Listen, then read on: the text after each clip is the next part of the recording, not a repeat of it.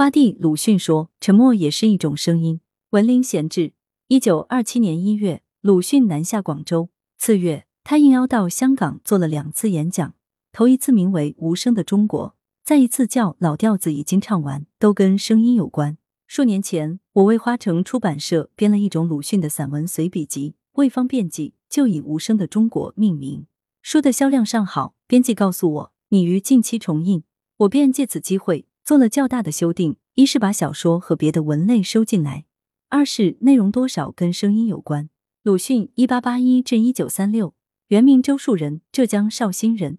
青年时留学日本，弃医从文。归国后在教育部工作，并在高校兼任教职。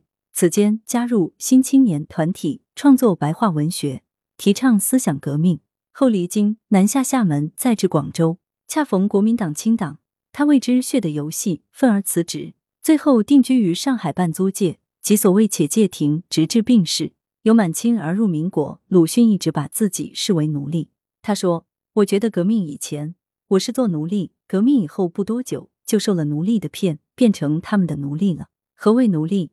鲁迅的定义有两个参照：一是主人专制者，奴隶总管，奴隶是在他们的屠刀和皮鞭之下的被压迫者，他文中也称悲愤者和劳作者；另一个参照是奴才，论身份一样带有依附性。但劳作较少，并且失去了悲愤。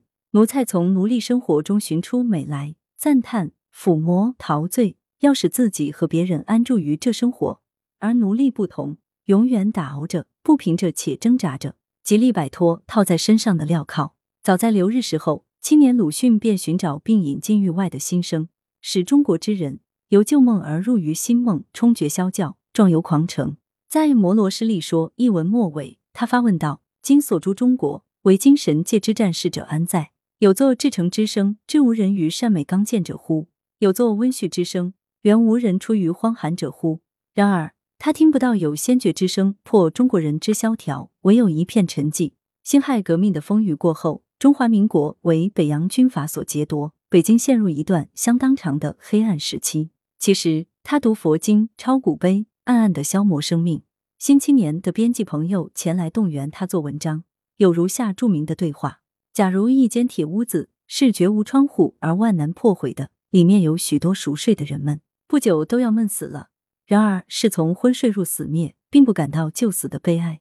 现在你大嚷起来，惊起了较为清醒的几个人，使这不幸的少数者来受无可挽救的临终的苦楚，你当以为对得起他们吗？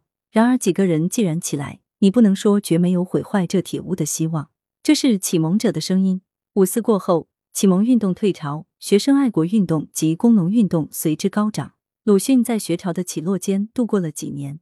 至三一八惨案时，他由空洞的救救孩子的呐喊，到直接为受压迫、受驱逐、受虐杀的学生代言，不但与反抗政府、与知识界的正人君子之流展开私人论战。他誓言不尽艺术之功，这样描述他单身鏖战的境况：站在沙漠上。看看飞沙走石，乐则大笑，悲则大叫，愤则大骂。哪怕被沙粒打得遍身粗糙，头破血流，却能从中享受复仇的快意。当时北京政治环境恶劣，鲁迅于一九二七年一月来到革命策源地广州，任教于中山大学。不出半年，遭国民党清党，遂为梦境所放逐，年底定居上海。此间，一方面他说被杀戮吓得目瞪口呆，另一方面却不曾间断抗议的声音。此时，他的心又为血腥的歌声所充满，正如他所宣称的：“但我坦然欣然，我将大笑，我将歌唱。”野草题词。在上海的最后十年，鲁迅曾经加入过一些团体，如中国自由运动大同盟、中国左翼作家联盟、中国民权保障同盟等。但是，实际上他一直坚持独占。这时，国民党实行一党专政，对于言论出版的审查控制日益严酷。鲁迅不得不使用多个笔名，在专制独裁政体下开始隐微写作，创造了一种如他所说的吞吞吐吐、曲曲折折的反抗的奴隶风格。对于一个知识分子作家来说，失去自由言说的权利是十分痛苦的。鲁迅却认为，这正是广大被奴役的人们所承受的命运。上个世纪三十年代以后，鲁迅的处境愈来愈坏，甚至在左联内部也受到压迫，致使他不得不横站着作战。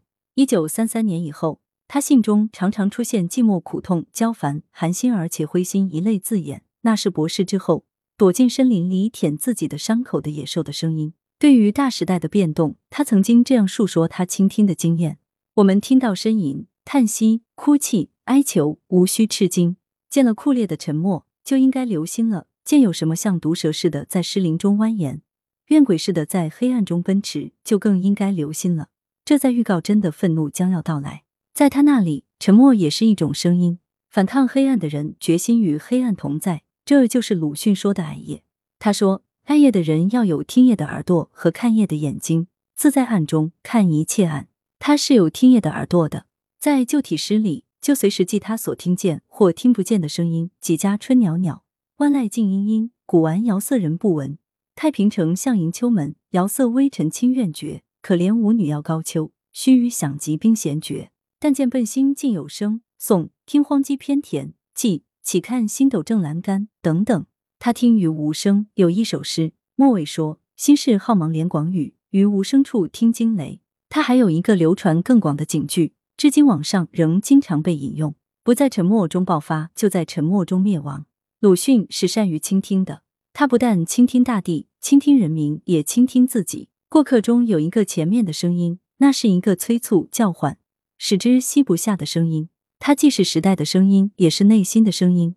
这两种声音在他的著作中贯通在一起。本文选自《无声的中国》，花城出版社二零二二年一月出版。来源：羊城晚报羊城派，责编：吴小潘，编辑：李丽。